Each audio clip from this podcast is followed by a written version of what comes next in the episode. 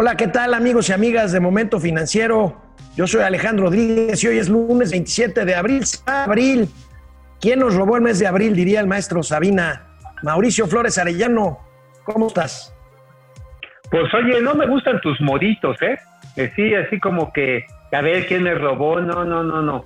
A mí o no te doy mi aval o no te regreso, pero ni mayo, ni junio, ni septiembre, ¿eh? No me gustan tus moditos. Amigos y amigas, les vamos a platicar. Hay un crédito que gestionó la, iniciativa privada para empresas mexicanas y el presidente salió a decir, no, no me gusta el modito. Me brincaron y eso no me gusta. Híjole, preocupante, ¿no? Un signo preocupante, amigo. Ah, digamos, nada nuevo, nada que no hayamos visto. Bueno, empezamos. Esto es Momento Financiero. El espacio en el que todos podemos hablar. Balanza comercial. Inflación. Evaluación. Tasas de interés. Momento Financiero. El análisis económico más claro. Objetivo y divertido de Internet. Sin tanto choro. Sí. Y como les gusta. Peladito y a la boca. ¡Órale! ¡Vamos, réjete bien! Momento Financiero. Pues así es, este amigo Mauricio Flores. El Consejo Mexicano de Negocios anunció ayer que gestionó y consiguió recursos del Banco Interamericano de Desarrollo por 12 mil millones de dólares, algo así como 290 mil millones de pesos para dar créditos, pero créditos no de 25 mil pesos, créditos de adeveras a 30 mil empresas pequeñas y medianas con créditos revolventes, como hoy lo consigna y lo anuncia en su primera plana el periódico El Economista. Amigo, esta es una buena noticia. Ah, pues es una muy buena noticia, pero también, como dicen, hay que medirle el agua a los camotes. Ciertamente es una lana grande, ahorita lo vamos a ver ahí con nuestros amigos, nuestros hermanos del periódico El Economista. Eh, pues estamos hablando en promedio prácticamente de créditos, en promedio, de 12 millones de pesos. O sea, esta sí es lana de veras. Viene a diversos plazos, o sea, así no, no, no es la vacilada de los 25 mil pesitos. Ahora, ¿para quiénes están dirigidos? Va dirigido para la cadena de proveeduría, lo cual es una excelente noticia es decir, a través de dos mecanismos que es el factoraje y el factoraje inverso. Para ponerlo en cristiano, amigo, tú sabes, el factoraje es el descuento de las facturas que tú tienes por cobrar. Ajá, agarras, pum, las dejas, te dan una lana, quien te presta la lana se queda con un porcentaje y el inverso es el factoraje, es decir, el descuento que te dan para que tú le pagues a tus proveedores, lo cual es una excelente noticia, pero es pequeño, con 30 mil empresas. Los proveedores de empresas más grandes, por supuesto, de cadenas de valor más grandes, pues tendrán liquidez así porque no tendrán que esperarse al vencimiento de sus facturas por, por cobrar. Y bueno, pues amigo, pues como, como, como digo, es una buena noticia es de acuerdo con el comunicado que emitió ayer el Banco Interamericano de Desarrollo y el Consejo Mexicano de Hombres de Negocio, es este esquema de pagos por adelantado en la compra de insumos y mercancías, es revolvente a 90 días y ayudará a recuperar la economía en general, como vemos en el comunicado que enviaron ayer domingo y que bueno, hoy es noticia principal en todos los periódicos, tanto el presidente de la República contestó, amigo, ya lo habías adelantado. A ver cómo, a ver cómo, cómo contestó. Es que a mí tampoco me gusta el modito de que los fachos de derecha y las empresas se quieren imponer sobre el primer orador de esta. A ver, a ver, ¿cómo lo dijo? No me gusta mucho el modito de que se pongan de acuerdo y quieran imponernos eh, sus planes. Si ya no es como antes, antes eh, el poder económico y el poder político eran lo mismo, se alimentaban, se nutrían mutuamente. Ahora ya no. Ahora el gobierno representa a todos. Hay una separación entre poder económico y poder político.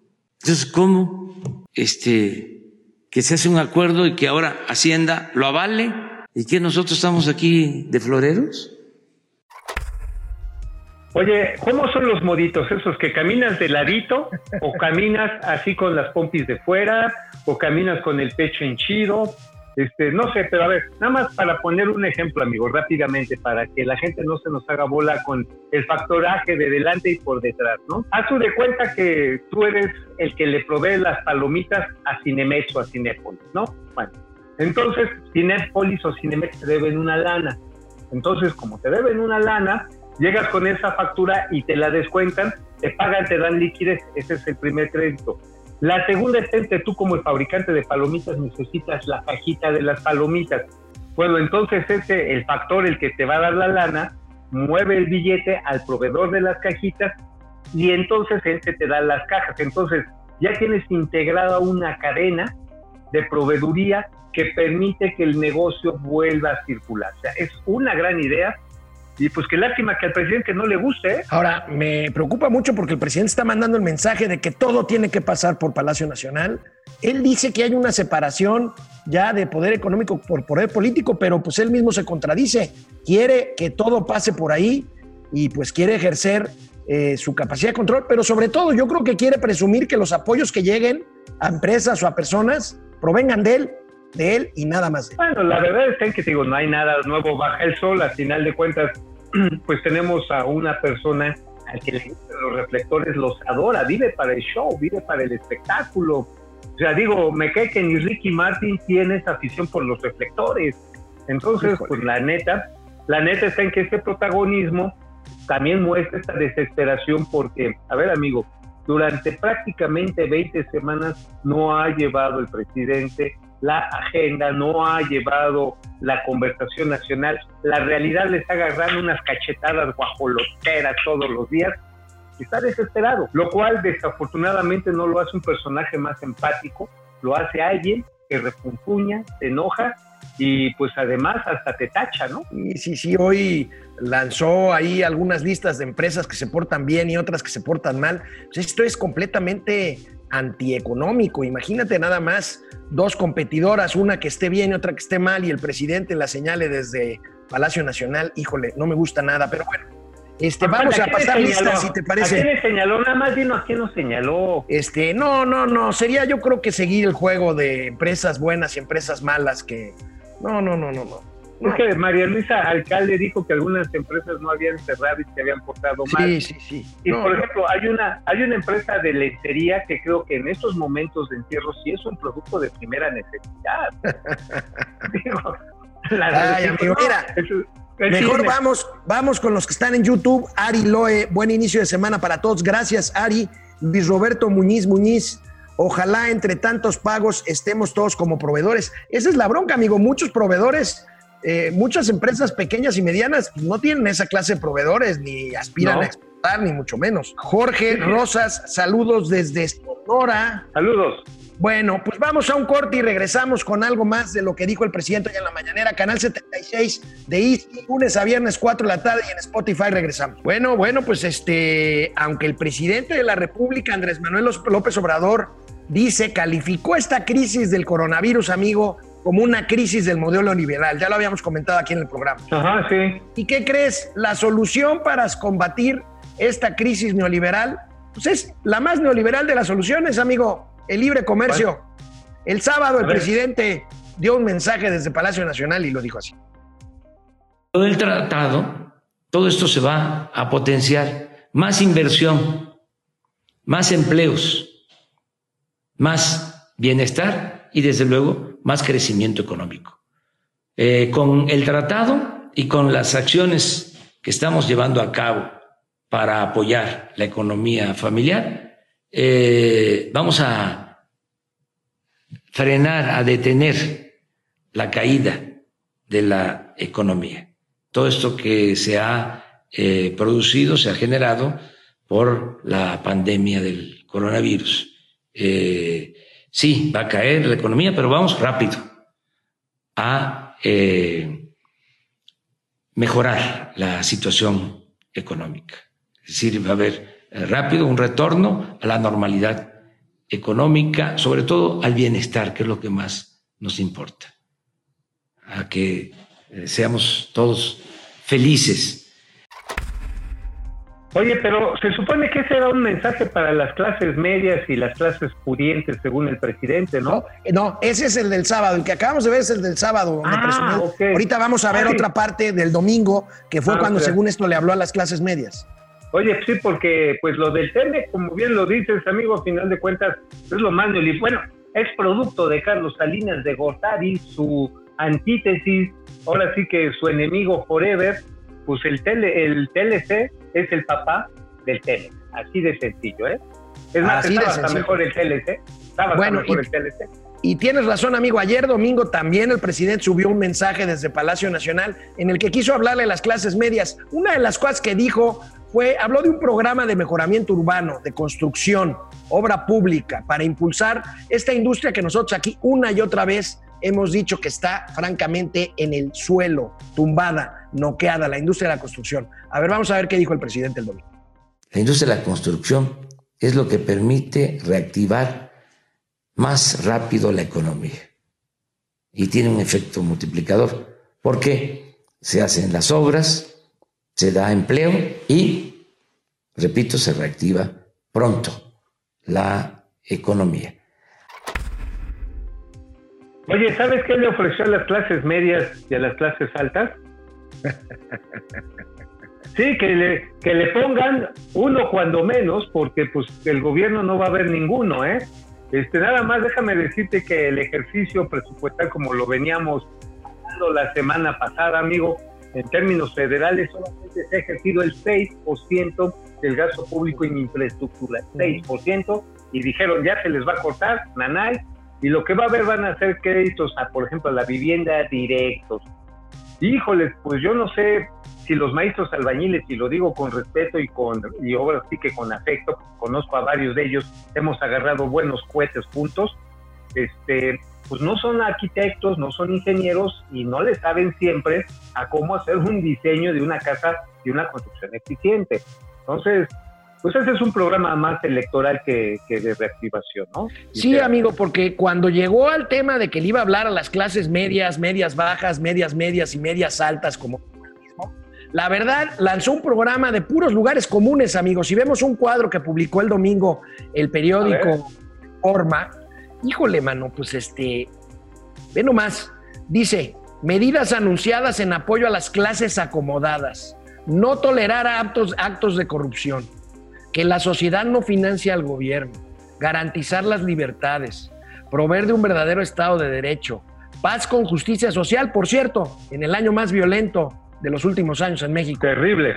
No habrá aumento de impuestos, no habrá gasolinazos, inversión sin precedentes, operación de maquiladoras y Temec. Amigo, eso y nada, pues es lo mismo. Pues más o menos, ¿no? Digo, a final de cuentas, este, un año muy violento, como tú lo has dicho, un año con una caída sustancial de la inversión.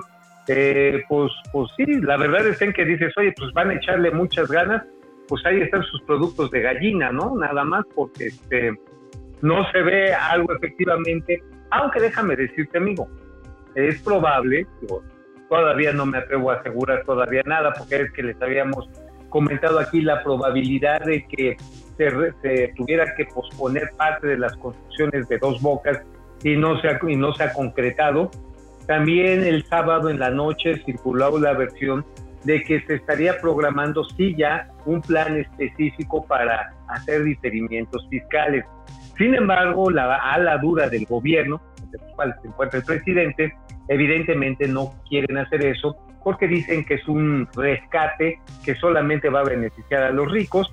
Y bueno, pues ya sabemos de qué lado más caliguan, o sea que tampoco nos llamemos a la sorpresa si lo que se define es simple y sencillamente dejar que las clases medias y las empresas de todo tipo naveguen por su propio lado. Bueno, pues mientras, mientras es cierto exactamente lo que estás diciendo, eh, me encontré con un cuadro hoy en el financiero en donde es una tabla en donde ubica a México como el penúltimo país de los miembros de la OCDE que han ah, destinado recursos fiscales a apoyar empresas. Ahí lo tenemos, mira, mientras que el Reino Unido destina una barbaridad de su Producto Interno Bruto a las empresas, México apenas el 0.7%. Vaya, Brasil y Argentina que se supone que están más amolados que nosotros ahorita, le destinan casi cuatro puntos del PIB a apoyos fiscales y México menos de ¿cómo ves? Oye, yo pensé que esa gráfica era la de las pruebas de coronavirus. Es la misma, es una, es una, gráfica muy parecida. Muy parecida, también estamos en el último lugar, son las que menos, ah, pero eso sí, ya la pandemia ya no la Pérez Prado, ya realmente ya la domamos, ya la pusimos a comer de nuestra mano, este, pues porque ya, ya hay que reabrir la actividad económica. Yo creo que ese va a ser un, la nueva temporada de café con aroma de gatel. Cuando el novio de México se pelea con su patroncito santo. ¡Ay, güey, qué miedo! Bueno, amigo, oye, ¿te acuerdas? ¿Te acuerdas de que el presidente de la República le pidió al Banco de México que le diera una lana de, la, de, las- Sí. de los remanentes cambiados? Pues ya salió el peña, amigo, porque el, el, el Banjico, el Banco de México, reporta su utilidad el primer trimestre del año derivado de la parte cambiaria. Son 835 mil millones de pesos al primer trimestre. Ya salió el peña, esa lanita es la que quería el presidente, amigo. Sí, ya. Oye, ¿y dónde están los 500 mil millones de pesos de la corrupción? Digo, ya sé que me parezco a ti y el aeropuerto en Texcoco, pero pues no que tenías 500 mil millones, ahora le quiere dar bajas al Banco de México. Pues ya salió el peine, esto no podrá ser hasta el mes de abril del año que entra, pero vamos a un corte y regresamos a finalizar con Momento Financiero, canal 76 de Easy, de lunes a viernes 4 de la tarde en Spotify, Momento Financiero. Fíjate amigo que el viernes, el viernes la Asociación Mexicana de Afores, estos, estas eh, asociaciones que manejan el dinero de los trabajadores destinado a su retiro, hizo un ejercicio muy interesante. Hizo una conferencia virtual. Hizo una conferencia virtual, se conectaron miles de trabajadores, eh, fue muy exitoso, pero la estuve viendo y fíjate que independientemente de las preguntas, oye, la Afore, ¿qué hago para cambiarme de Afore? ¿Es conveniente o no? ¿Cómo está mi lana? Todo. La verdad es que lo más importante, amigo, ¿recuerdas las propuestas estas de un par Claro. de legisladores de Morena de ahora sí que estatizar las Afores y hacer una Afore única de Estado? Ah, Bueno. sí, bueno, no son legisladores, son brutos. Pues sí, el presidente, el presidente de la Comisión Nacional del SAR, del Sistema de Ahorro para el Retiro, la CONSAR, que es la autoridad de Hacienda máxima en este, en este asunto, rechazó tajantemente estas propuestas. Híjole, esto es bueno porque pues es la autoridad regulatoria y mira, y mira cómo lo ¿Y qué dijo, lo dijo? dijo clarito y directo. A ver, viene. Eh, por ahí se habla de que en algún momento se cometió el error de privatizar el sistema de pensiones de México Eh, y que hay que revertir esta privatización. De entrada, eso no tiene ningún sentido. El SAR es parte de un sistema nacional de pensiones, porque también están los sistemas de pensiones de estados y municipios, universidades públicas, eh, en fin. Entonces, pasarle esta responsabilidad a una institución pública sujeta a restricciones presupuestales en un contexto de austeridad que hoy requieren las finanzas públicas del país, francamente sería poner en riesgo. Y además los recursos de los trabajadores y además pues al estar vinculado el regulador con el regulado de una fore única del Estado, inmediatamente surge un fenómeno que se conoce como captura regulatoria, que las decisiones que se toman ya son en función de intereses o de intereses de otra naturaleza que no necesariamente coinciden con el interés del trabajador. Por eso existen y deben existir y van a seguir existiendo las afores. Bueno, en otras palabras, para decirlo en cristiano, una captura regulatoria es cuando te llevan al oscurito y prau, prau, prau. O sea, se acabó la, este, la autonomía, se acabó la posibilidad de discutirlas de manera abierta el uso de recursos públicos, es venga, chepacá, mamacita, y a lo que te truje, a repartirnos la lana para usarlo para lo que sea. Entonces, Entonces, amigo, bueno. ahí está el presidente de la CONSAR, estaba por ahí también el presidente de las Afores, Bernardo González Rosas. Y bueno, es. pues esta es una señal muy clara de la autoridad de que para atrás los fildes, ni más paloma. Eh, las Afores tienen que seguir funcionando como tal este, para seguir administrando los recursos de los trabajadores para su retiro. Me parece una buena Oye, ahora fíjate, acuérdate que nuestro amigo Mario Delgado, el coordinador eh, de la bancada, de, iba a decir de la Recua, pero no es la bancada de Morena ya en, en San Lázaro, este, dijo que no, que, este, que, es, que eso habían sido puras ocurrencias. A ver, a ver, a ver, a ver. Ya van varias veces a lo largo de los últimos 16 meses en que dicen eso y una y otra vez. O sea, están midiéndole el agua a los camotes. Y reitero lo que dijimos la semana pasada. entre la broma y la risa se arriman la longaniza. Así es. Realmente están buscándole de dónde sacar esa lana y de dónde retacarnos a nosotros nuestro- nuestras oportunidades. Bueno, amigo, a ver, va- hay más gente conectada en YouTube. A ver, saludos, Gerardo saludos. Palma.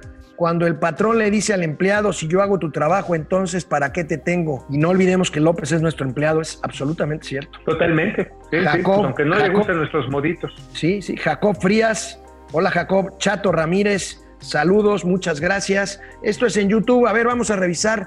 Facebook no lo hemos visto hoy. Juan José Medina Ordaz recupera la cima Eso, desde Sombrerete, Zacatecas. Héctor eso Mancera. temprano. Fernando Bustos, depredador, mercenario. ¿Cuánto dinero hay en la CONSAR para que ya le están tanteando con querer manejarlo? Híjole, es un dineral, amigo. ¿Recuerdas cuántos puntos del PIB hay en las Afores? Eh, si no me equivoco, estamos hablando ya de prácticamente 20%, Sí. 20 puntos del PIB. ¿eh? Es, Es una, una cantidad Es una de varios barbaridad. de billones de pesos. De varios billones de pesos. Abel AG, buen día. Hola, ¿cómo estás, Abel? Franco Soria desde Aguascalientes. Itzel Fuentes Bucio desde Connecticut, Estados Unidos. Pili. Sanz eh, y los moditos que usen varios. ¿Qué más le da al presidente? Es cierto, este Pili. El presidente no puede bloquear un acuerdo entre particulares con el pretexto de que todo tiene que pasar por su escritorio y por Palacio Nacional. Hay libertad, dice Pili, para encontrar financiamiento nacional o internacional. No estamos en una dictadura, es una democracia. Tienes toda la razón, Pili, no lo pudiste haber dicho mejor. Así debe de ser. Eagle, Eagle Sim Eagle, saludos Mauricio y Alejandro de Miguel Saludos. Castellano en la Ciudad de México. Yo sé, Órale, que, Miguel, saludos. yo sé que esto no son cuestiones nuevas del presidente, pero si él no apoya, tampoco deja que los demás apoyen, es cierto. Eh, Carlos Archila, Araujo desde Tapachula, Chiapas, lindo Tapachula. Pili Sanz, excelente inicio de semana, muchas gracias. Pili Martín Ornelas desde Guadalajara. Gracias, gracias. Fran saludos a Andriani, todos. Mauricio Flores, por lo menos métete el peine. no, es que como ya no hay peluquerías, mira, ya, ya traigo la, la- la mata muy crecida. Mira. Bueno, Mike White desde el Estado de México, Alma Rosa Enciso y Gustavo de Hoyo podría ser mucho más su sector y mejores líderes del CC que Salazar. Bueno, pues tú tienes ahí tu opinión sobre Carlos Salazar, amigo. Yo también. Bueno, pues Little, Stuart Little, ¿no? Sí. Buen actor. Francisco Robledo, ahora sí se pasó, descubre cada vez más sus impulsos dictatoriales. Eso es justamente lo que no me gustó. No ojalá puedes- que no. Ojalá, Ojalá que y no. ojalá, ojalá, ojalá y te equivoques, Francisco, de verdad. Y bueno, vamos a ver, amigo, el viernes se nos pasó dar una nota. Eh, Ah, fíjate sí, que importantísima. Banorte difundió sus resultados al primer trimestre, creció 2% su cartera de crédito al consumo, pero lo importante es que su programa de apoyo para diferir créditos lleva medio millón de casos autorizados para adeudos de sus clientes. Es una buena noticia de nuestros amigos de Banorte. Sin lugar a dudas, una iniciativa. Hay que recordar que Banorte fue el primer banco que inició toda esta, pues esta andanada de programas para apoyar a los deudores hipotecarios, automotrices de consumo y empresariales. La verdad está en que, pues, quien obra bien, le va bien. Este es el caso de Banorte. ¿eh? Pues sí, amigos, este, empieza otra semana más. Vamos como por el día 35 de confinamiento. Échenle ganas, quédense en casa. Todavía falta lo más delicado por venir. La famosa curva que quieren planear está más vertical, eh, que no les voy a decir Sí, qué. amigo, oye, yo ya Eh. dije tu, tu- la curva, pero de tus cachetes está, está inflándose, ¿eh? ¿Tú, ¿Tú crees? No. bueno, nos vemos mañana. Momento financiero, economía, negocios y finanzas para que todo el mundo las entendamos. Vamos, réjete bien. Momento financiero.